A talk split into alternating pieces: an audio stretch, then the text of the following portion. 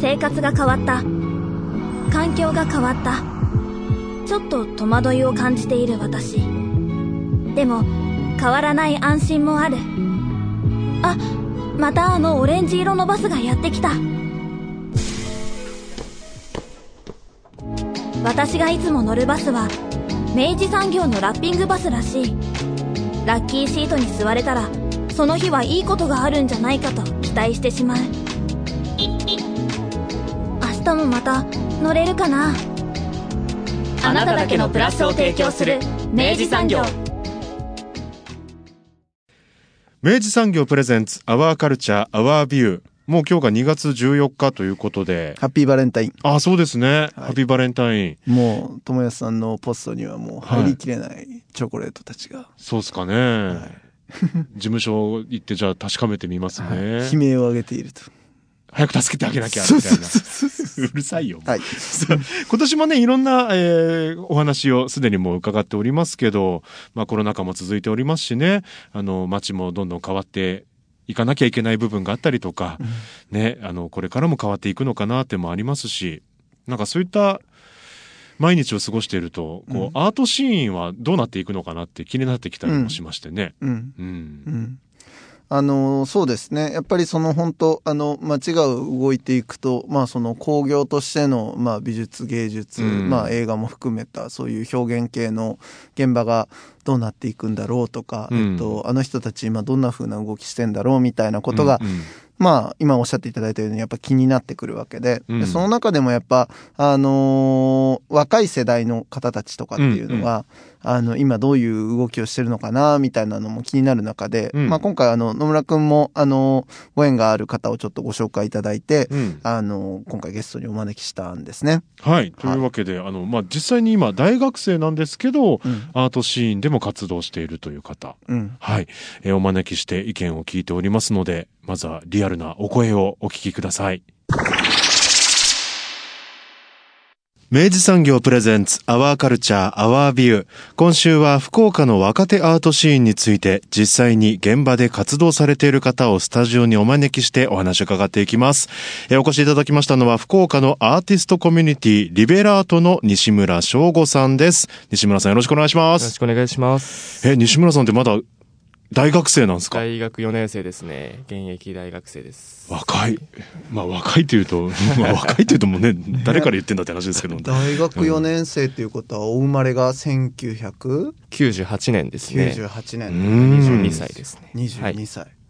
これ佐藤さん、はい。あれなんですよ。なんでしょ今世間で言われるところの、う。うん。ジェネレーション Z 世出た代なんですね。出たうんはい。これくくりたがるよね。くくりたがる。くくりたがる。うんただね、やっぱね、こういうくくりがある方が、まあまあねあの入り込みやすいね、うんあるかと思って、軽く説明すると、はいこれあの、まあ、段階の世代とかですね、うんえーいろいろあると思うんですけど、うん。例えば僕は1983年生まれなので、うん1981年から95年に生まれたうんミレニアル世代、へー聞いたことあると思うんですけど、うんうんうんあの、その世代に属するんですよ。うんうんで、その次の96年から2014年までに生まれた世代っていう、まあこれ諸説あるんですけど、うんあの、その世代の人のことを新しい世代としてのジェネレーション Z、うん。Z 世代とうん。いうらしいのです。へえ。、で、やっぱ今、あのいろんなシーンにおいて、やっぱそのジェネレーション Z 的な価値観だったりとか、うんそういう、なんだろうな、世界との付き合い方、新しい付き合い方を持っているその世代としてうん、非常に注目を浴びているジェネレーション Z。うん。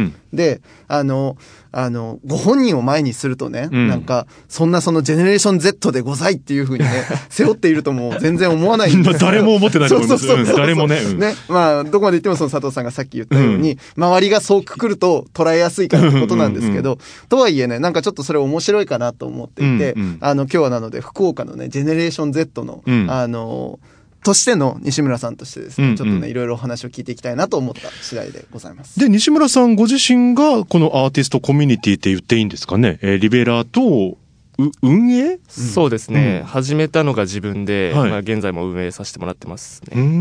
ん。これどれぐらいの期間やってらっしゃるんですか？えっ、と、始めたのが去年の春先ぐらいなんで、1年経たないぐらいですかね、今、活動期間は。え、何かきっかけみたいなものはあったんですか？そうですね、高校の同級生に絵絵描くやつがいて、はい。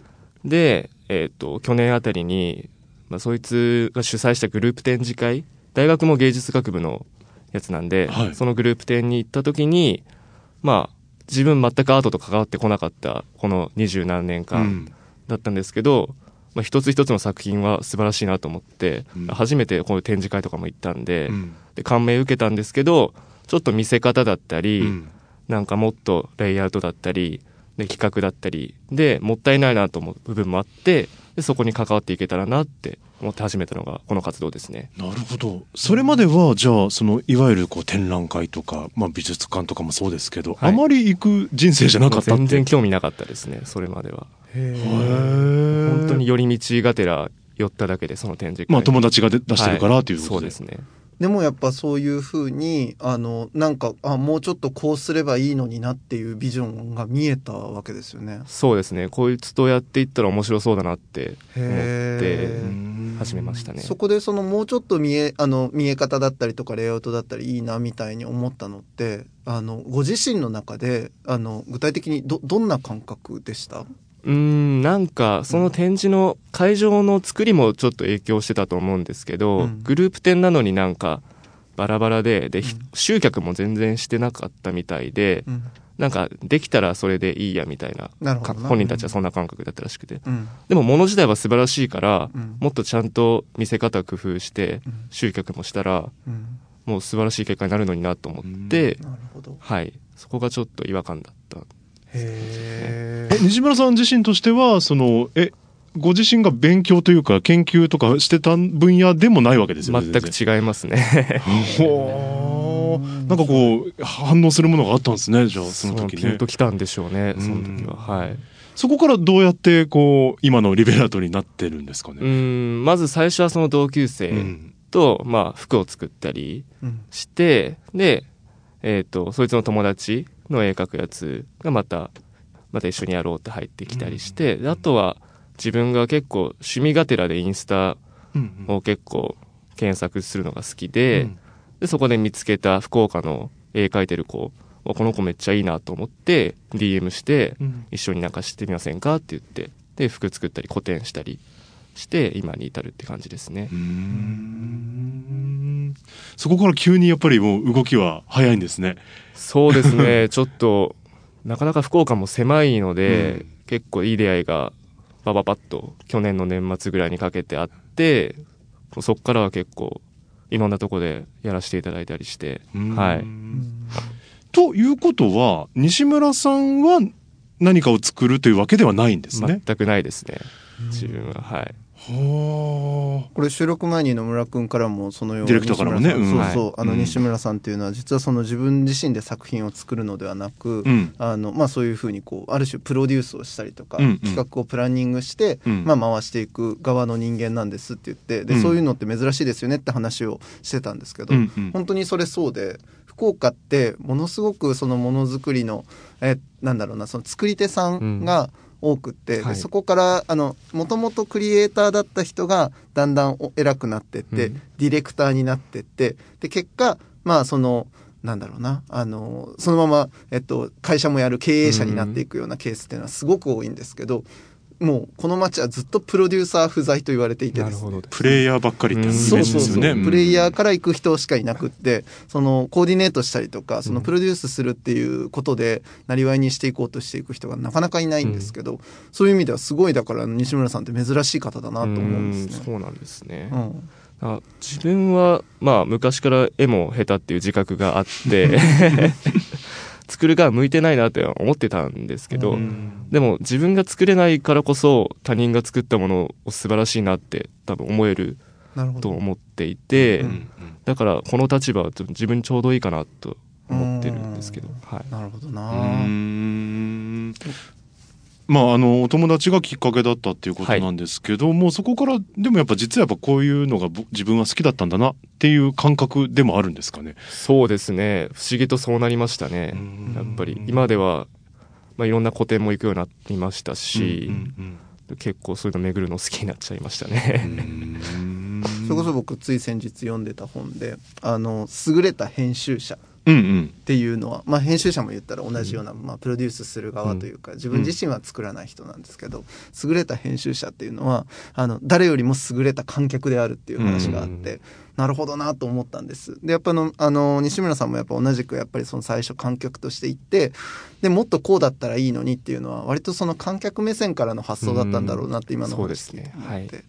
なのでなんかそういう風なスタンスであの新しい価値をあのクリエイターと一緒に作っていく一番理解が深い観客というかね、うん。そういうやり方っていうのはちょっとすごく素敵だなと思って今話聞いてました。まあそれきっかけでやっぱもっとこうした方がいいのになっていう気持ちから始まったリベラートですけどリベラートとしての活動ってのはどどんな活動なんですかね？うんなかなか今自分が思うようなビジョンとは今の現実ギャップがあるんですけど、今やってるのはまあえっ、と個展するってなったら自分がサポート側に回ったりだとか、グループ展ってなったらまあ参加メンバーを募ったり、まあ、自分がなんていうんですかねいろいろ発注かけたり、でまあ、自分がすることとしては裏方が多いですね、まあ、服作るにしても、うんもう在庫の管理だったり発注とか発送は自分がしてて、まあ、あとはみんなおのおの好きにやってくれって感じですね。うん。うんプロデューサーであり、うん。ね、キュレーターでありみたいな。マネージャーであり。ねえ。ね、なるほどな、でも助かるねそういう方がいらっしゃるとね、うん、クリエイターからは相当感謝されるんじゃないですか、そうですね。面倒くさいことはちょっと全然自分が受け持ってるんで。ま あ雑用係みたいな感じです、ね、なるほど。はい、うん。あの具体的な活動としてはそのあの西村さん実はそのあの役員かしら、えっと、平尾だったっけ、えっと、カフェで、はい。あのお仕事されながらそこでも展示もされてあるはいということを聞いたんですけど、はこの辺聞いてもいいですか？そうですね。その出会いが一番大きかったんですけど、うん。えー、と昨年の12月ぐらいにあったイベントうん。に参加しませんかっていう DM がうん。10月あたりに来て、うんでその打ち合わせで初めてサップスタンドっていうその役員のカフェに行かせていただいて、でそこのオーナーは自分自身もあのアートをしてる方で,、でそのお店もカフェギャラリーとしてやっていて、うん。でその出会いがあってじゃあうちでも個展してみなよって言ってうん。その自分の同級生がそこで初めて人生初めての個展をうん。することになって、でそこからの付き合いで、まあ、そのオーナーからいろんなイベントを誘っていただいたりとか、うんそこで個展もさせていただいたりとかうん。で活動が広がってきた感じですね。なるほどな、うーん。あのもうちょっとこうリベラートを僕は知りたいんですけど、はい。えいわゆるこうアーティスト集団ってわけでもないんですよね？コレクティブみたいな状態。でもない。なんかそうしたくないって思いがあるんですけど、うん。なんかそうやっぱ見えちゃうしなっちゃうっていうのが本当に難しくて、うん。まだ自分が未熟なとこなんですけども、うん。なんか仲間、うん、クルーみたいなのにはしたくないんですよねあんまり。うん。うん。今はなんか結局在籍してるアーティストみたいな感じででその内側のことしか発信できてないんですけど、うん。本当は福岡を網羅してうん。福岡のアートシーンを発信できるメディアっていうか媒体でありたいなっていう思いがありますね。なるほど、はい。あーだからやっぱあの今所属している、まあ、数名の作家さんの,、あのマネジメントをしている、まあ、こうエージェントみたいなことではなく、もうちょっとこう福岡全般のはい。アートシーンの情報発信をしていくような、まあ、ある種の媒介になっていきたいというようなことですね。はうーん。まあ、まだ始まってねそんなに期間も経ってないですし、まあ、これからいろんなやりたいこともね実現できたりまた難しい部分があったりとかしていくとは思うんですけど、今の西村さんから見て、はい。今のこう福岡のこう、まあ、いわゆるアートシーンというか、うん。どう感じます？もちろん西村さんの周りだけで大丈そう夫ですですよね、うん。まあ全然自分があの語れるほどではないと思うんですけど、うん、やっぱデジタルが多いっていうのはやっぱりあると思いますね。やっぱみんな iPad とか持ってる時代だから、うん。まあ試しに書いてみようでイラストレーターになったりするっていうのが多くて逆にアナログで書いてる人は珍しがられてうん。なかなか少ないと思いますね。うーんそうか。絵を描くってなると我々のイメージだとうん。筆取ったり、うん。線量を考えたりとか、うん。うんまず浮かびますけど、もうね今となっちゃううね、ん、はい、ジェネレーション Z は、出た。あお友達もじゃあそのデジタルで絵を最書いたりとか？初自分と始めた同級生はアナログだったんですよね、まあ、iPad も使うんですけど、うん好きアクリルで書くことが多くて、はい。でも他のメンバーは大体デジタルで書いてますね。どういった作品が多いですか？なんかそのイラスト的なものであったりとか結構抽象的な絵画であったりとかいろいろ多分えあの作品ってあると思うんですけどやっぱ可愛い女の子っていうのはやっぱ多いと思いますね、うん、やっぱ見た方も分かりやすく可愛いって思いますし、うん、結構人気なトレンドではないかなと思いますね。こういうとちょっとあのここでこの名前を出して並べてしまうとちょっと語弊があるのかもしれないけど例えば福岡で言えばやっぱキネさんとかがやっぱ非常にやっぱその女の子のイラストで、はい、そうですね。火付け役なんじゃないかなと思いますね、ね。はい、やっぱまあそれ以降というかまあやっぱ実際それでまあいろんなテイストはあれどもやっぱその女の子を、あのああいうふうに描くっていうのがやっぱり非常にトレンドになったじゃないですか。はいで西村さん世代からすると、まあ、クリエイターがやっぱそういう作品を作ってくるっていうことで言えば当然やっぱそういうのがかっこいいな、うん、いいなって思ってるんだと思うんですけど、うん、あの西村さん的にはあの今そういう作品がどんどん増えてるのってなんかどどんな感じですか？うん難しいですけどでもやっぱそこで差別化をするのってやっぱ難しくなってくるから、はい、これ誰が描いた絵って分かんないのが増えてきて。うんそれはちょっとどうなのかなって思いますね。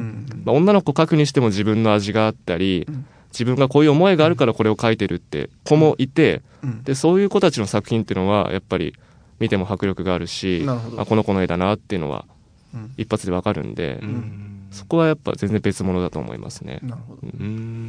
実際そのこれを聞いた先にあるのはやっぱその西村さんは要はそのご自身では作品を作らずにある種まあそのクリエイターたちの作ったものを引き受けてで、まあ、それを広めていくようなお仕事をしてらっしゃるわけじゃないですか。うんはい、ってなった時に作家にいやもうちょっとこういうの作れよとかさ、うん、あのこういうのを作ってくれなきゃよみたいなことっていうのをどれぐらい言ったり言わなかったりするんだろうなっていうのがちょっと興味があってあれなんですけどどうですか？作品には何も言わないですね。もう、うん、そこは自分が言えることではないと思ってるので。なるほど。まあ、一緒に服を作るってなったらそれはまあ別で、うん、デザインなので、うん、そこは一緒に考えていくんですけど、うん、作品自体は自分は何も言わずになるほど、はい、うん、なるほど、そうか。服もそうですよね。要は、例えば古典のこう、配置とかをこう考えると同じようなイメージですよね。ねデザインですからね。はい、ああ、なるほどな。え、どどうなんだろう？結構周り増えてってます？そのやっぱり。とりあえずなんかデジタルというと勝手なイメージですけどなんかすごい手を出しやすいってイメージなんですよ。そうですね。実際にやっぱこうアートの世界いいな入ってみようかなっていう思う方って西村さんの世代って多かったりするんですかね？そうですね。iPad 買ったからとりあえずまああのアドビ入れてみたいな、うんうんうん、で書いてみるかみたいな人は多いですねやっぱり、ああそうなってくんだな、アドビ大変だけどな。大変ですね。ね思うほど簡単じゃないものね。でもすごいな。でもそこで多分情熱があればってことですよね。ねでもやっぱもうこうやって活動を少し1年なら1年でもやってみると、うん、やっぱこう少しずつですけど、やっぱその審美眼というか、あの、それこそさっきおっしゃってたような、あ、作家らしさが出ているとか、うん、出ていないとか、これはもう単なる模倣だなとかって、そういうのってやっぱ感じられるようになっていきました。まあ少しはですねもうまだ まだだと思うんですけど、うん、もう前最初に展示会行った時なんかは「あすごい」の一言だったんですけど、今はまあ二言三言増えてはきましたね、あここがちょっとこうだからこうですごいぐらいまでにはなってきたと思いますね。西村さん周りで大丈夫ですので、はい、なんかおおすすめというか今こんな子いますよみたいな教えていただけたらなと思うんですけど。そうですねまあ、まず自分と身近でやってる子で言うと、はい、マリコっていう子がいてですね、はいはい、自分と同い年の90、まあ、9年生まれなんですけど、自分と同世代で、うん。ですね、でこの子はあの自分がインスタグラムで見つけてあのイラスト可愛いと思って DM して、うん、あのリベラートで一緒にさせてもらうことになったんですけど、うん、まあ、インスタグラムが好きでこの子も、うん。うん、であるインスタグラマーのことが好きでもともと美術部だったので、うん、まあ、その子に認知されたいなっていうのがあって、その子の似顔絵を描いたらしくて、それがきっかけらしいですね。描き始めた、はい、でそこから、まあ、周りの友達だったり芸能人だったりの似顔絵を、まあ、自分のちょっと特徴的な絵柄で、うん、とか色使いで描いてて。うんへえ福岡の方福岡ですね、ね、大学生ですね。こんな感じで他にもいらっしゃいますか？まあ自分が今着てるパーカーの谷崎ですかね。はい。谷崎に崎2525はい。でこの子はその自分とリベラートを始めたきっかけの同級生と同じ大学の子で、うん。そこ経由で知り合って、うん。うん。一応芸術学部に属していて、へえ、あなるほど。ちょっと雑貨感覚というかね。そうですね、ね。かわい。い可愛らしい感じで、なるほど。これはこれはグッズ展開したら売れそうですね。ねまあ、ステッカーとか結構大人気でしたね。西村も。P はい。西村 P 西村 P これ売れそうですな。じゃあまあ割とこうやってこうなんだろう、えっと、ショップでの展示だったりとか、うんうん。あるいはまあそれを雑貨展開しての,、うん。あのまあアパレルショップでのまあそのポップアップ的なイベントだったりとか、うん。まあ、そういうような展開がまず一つ結構そのまああのなんだろうな。抱えてらっしゃるアーティストさんの性質的にも、まあ、一番今踊り場としてはいい感じそうですね。それがやっぱりり伝わりやすいので、うん。やっぱ広げやすいので、そうですね。これはなんかでも僕すごいなんかあのーうん。やっぱし新世代感あるなとも思っていて、うん。あのーここすまあ10年ぐらい特にそうだと思うんですけど、うん。美術のシーンって、うんまあある種こう広がっていくにあたってどんどん雑貨化してってる感じがすごいするわけですよ。うんうんうんうんで購入できるからあの好きだとか、うん購入できるアイテムを作ってるからあの人は有名でうんいい作家だみたいなうんことになっていて、要はその雑貨的にその手に取れるっていうことが、ある種一つのこうなんかあの新世代にとってのアートの楽しみ方の結構大きな軸になってるのかななんて思うんです。でなんかそうなると当然その作家性その受け入れられるうん。あの求められる作家像も、うん。なんかこういうものがやっぱり非常に強くなっていくんだろうなとか思うんですよね。うんうんうんでなんかそんな七面倒くせえこと考えてねえよって感じだとは思うんですけど あの西村さん的にはどうですか？なんかその辺ってなんか感感じるところとしてはなんかその要は美術館でなんかその肩肘張ってその一つこう緊張感を持ってその作品と抽象的なものと対峙するっていうこととそのこういうふうにこうある種自分も手を伸ばせば手に入るような雑貨的な作品が楽しいみたいなことってなんか同じ戦場にあるものなのかやっぱもう全然違ってでどそのやっぱか変えるっていうことの方がリアルなのかとかっていうのこととかなんですけど。い。やまあどっちが正解とかはないと思うんですけうんど自分らの中にも、うん。まあ、こういうふうに結構グッズ出して、うん。みんなの手に渡ってほしいとかそれが嬉しいって思う子もいますし、うん。逆にアートは逆に希少性がないとアートじゃないと思うから、うんなかなかグッズとかではなくて作品で勝負したいっていう子もいて、うんで、まあ、どっちとも接してきたんで、うん。もうどっちも正しいと思うし。うんでも自分としてはやっぱりこの時代の広がり方で言ったら、うん。やっぱり消費者の手に渡った方がまあ広まり方としてはいいと思いますし、まあ、そこから作品も見てくれたらうん。やっぱり結果アートとしても通ずるものがあるかなと思うので、うん。でもそうですね。もう言いたいこともわかるんですけどね、いやなんみんなの。かあのその辺ってすごい僕あのこの世代になっていくといよいよ本当にもう分かんないなっていう感じがしていて、要はその商品と作品の間の境界線みたいなものがすごいお互いに侵食し合ってて、でそれは誰かにとっては商品かもしれないけども誰かにとっては十分作品ですみたいなことっていうのは、いよいよ起こりうる状況だなと思うんですよ。でなんかそういうのが本当に当たり前になっている世代がもしかしたらこの世代なのかなって個人的にはしていて。実際にこう西村さん周りにいらっしゃるアーティストの皆さんって、はい。その目標みたいなものっていうのをそれぞれまあそれもそれぞれ違うとは思うんですけど、はい、なんかもちろん今の状態じゃなくさらにこう自分の作品を多くの人に見てもらいたいですか？それこそあのいろんな人の手元に置きたいとか、うん。そういった欲望みたいなものっていうのは、うん。どどんなものが皆さんお持ちなんですかね？本当に人人それぞれなんですけど、まあ、中には単純に有名になりたいからその手段が絵を描くことである人もいますし目標とかなくて絵は趣味だから別にいつやめてもいいって子もいますし自分は、うん、有名になるというかアーティストになりたいっていうアーティストって胸を張れるようになりたいっていう子もいるんでうん本当にそれぞれだと思いますね。なるほどな手段でもありっていうのは確かにそうですよね。うん、手段の子も目的の子もいると思いますね。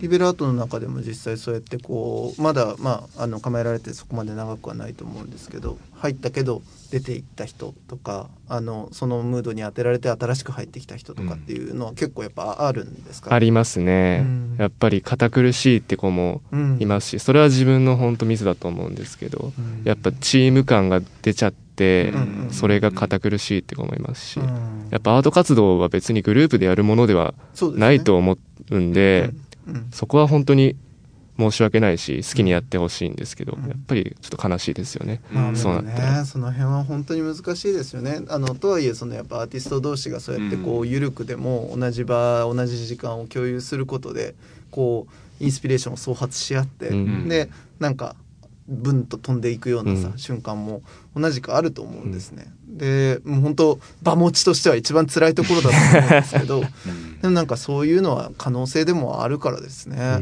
難しいところです、ね、そうですね。うん、うんそっか。なんか大変だな。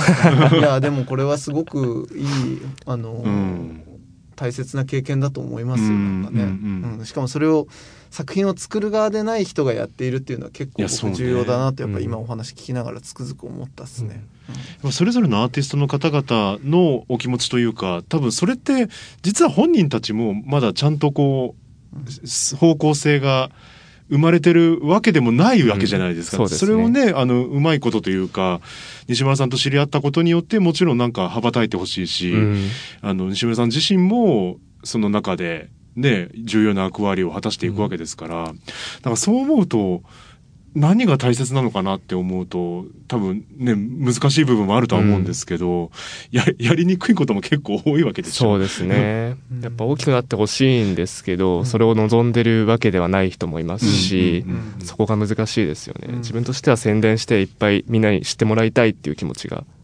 強いんですけど、やっぱさうんそうですね。まあでもそれが成功なのかと言われると、ね、みたいなことにもなっちゃいますしね、はいまあ、だからなかなかその西もうそれこそ聞こうと思ってたやっぱその西村さん的なこの活動の達成ってどういうビジョンなんですかって聞こうと思ってたけど、なかなかこれは一元的に言葉にしづらいですね。そうですね。まだ自分でも見えてきてない部分もあるんですけど、そうですね、まあ、さっきもお話しさせていただいたようにまあ、福岡のアートシーンをなんか伝えられるメディアではありたいと思ってるんですけど、まあそれはアーティスト側がねその、そうしてほしいのかって言われたらまた別ですし、でもまあ単純に見る側が消費者側がアートをあいいなって思うきっかけになれる媒体であればいいなと思ってますね、自分たちが、はい、もっとこうだったら福岡は俺頑張れるぞみたいなことってあります？うん。頼むぜ福岡みたいな。まあそそういうのを自分が多分作っていかなきゃいけないと思うんですけど、うん。うん、そうですね。もうちょっとなんか街になんかそういうアート要素があったら面白いなと思いますね。歩いてて、うん、あなんか面白いのあるみたいなのがちょっと少ないかなって思いますね。作品がまあ何かしらやっぱこう大きくあったりとか。そうですね。なんかゲリラ的にイベントがあってたりだとか。うん、なんかそういうちょっと面白い刺激的な要素があったらいいなと思いますね。なるほどな、うん作家さんも言ってることですよね、ね、まあそうだよね。作家さんも結構それはやりたいっていう感じ。あ やりたいって子もいますねやっぱり。はい。面白いな。え西村さん自身はその今4年大学4年生。ということは卒業予定、ね、はい。となるとリベラートの活動としてもまたこうねえ力を入れるものがそうですね。より大きくなると思うんですけど。そうしたいとこなんですけど一応自分就職予定なんですよね,、ね。おめでとうございます。おめでとうございます。福岡で？福岡ですね。はい。じゃあまあまあリベラートの種はキエス。そうですね。あ、そうですか。はい。となると、リベラートの活動としてはどうなっていきそうですか？あまり変わらないと思いますね。まあ、仕事もしながら注力していくつもりなんなるほどな。はい、うん。でもまあ、本当そうですね。へえ。あ、でもなんか、それも、また一つの方法ですよね。まあ、一度こう、がっつり行くんじゃなくて、えーまあ、引いたところ引いたところからっていうのも大事なことだなって今思いましたけどね。うんついこう、入りっぱなしだと見えてこないものもね、うん出てきますもんそうねで。すねうーん。なるほどな。これまあ最終的にその今あの一つの目標として掲げてらっしゃるそのまああの福岡のアートシーンを伝えるメディアになっていきたいと。まあ媒介になっていきたいっていうことだと思うんですけどこれって例えばそのウェブサイトでその情報を発信するオウンドメディアを立てたいとか、うん。なんかあるいは常にそういうことが発信できる場を持ちたいとか、うんそういうのってなんか具体的なイメージってあったりします？いやもう夢はいっぱいあるんですけど、まあ、とりあえず今はウェブ媒体うでん。今できることをやっていきたくて、うん。でいつかは紙媒体でも出したいなって思っていてうん。福岡のローカル誌的なうん感じを作っていきたいなと思ってて。でもそれこそ何年後かにはサップスタンドみたいなコミュニティを自分が作れたらいいなともう思ってますね、うん。カフェでも何でも。うん。はい。なんかでもお話聞くだにやっぱそのやっぱサップスタンドとの出会い、うんうん。あのが非常にやっぱ西村さんには大きいし、うん。やっぱそういうふうにこう上の世代ちょ、うん。ちょ直上のう直上の世代が、やっぱりこう一つおあの彼らにとってのお手本になるような振る舞いを見せてあげたことがやっぱ新しい世代をこういうふうにまた次動かしていくんだなと思うと、んんん。いややっぱ僕ら一人一人にうん結構な責任ありますね。いや、そりゃそう、そりゃそうですよね。そう思いますね。僕らがこうどう振る舞うかがさそのままやっぱりこう下の世代の子たちにうん。こうロールモデルにもなりうるし、うん。あああはなるまいと思う なるわけだなと思うと、うんいや背筋が伸びるお話だなと思いましたよ。うんえ、2021年はリベラートは何かこうやることって決まってたりするものあります？イベント予定とかは別にないんですけどとりあえずウェブ媒体でのこの地位みたいなのを強くして、でまあそうですね。服ももっといいものを作ってうん。消費者に届けていけたらなと思ってますね、はい。発信は基本その、えっと、インスタのリベラートで調べたら出てくる、そうですね。ここが一番のプラットフォームってそうですね感じですか。はい。うん。なるほど。うん。リスナーさんぜひあのリベリベラートですね。うん。うん。はいはい、あの検索いただきたいと思います。うん。はい。なんか今後もちょっと追わせてください。はい、ぜひ。ね、追ってもらえるように頑張ります、はい、あの展示とか決まったらぜひお知らせくはいださいませ。わかりましたありがとうございます、はい。というわけで今週は福岡のアーティストコミュニティリベラートの西村翔吾さんをお迎えし おおお迎えしました。ありがとうございました。ありがとうございました。あの白球があのシュートがあの音楽が僕たちに勇気をくれた。明治産業はスポーツそしてさまざまな文化カルチャーを応援しています。あなただけのプラスを提供する明治産業。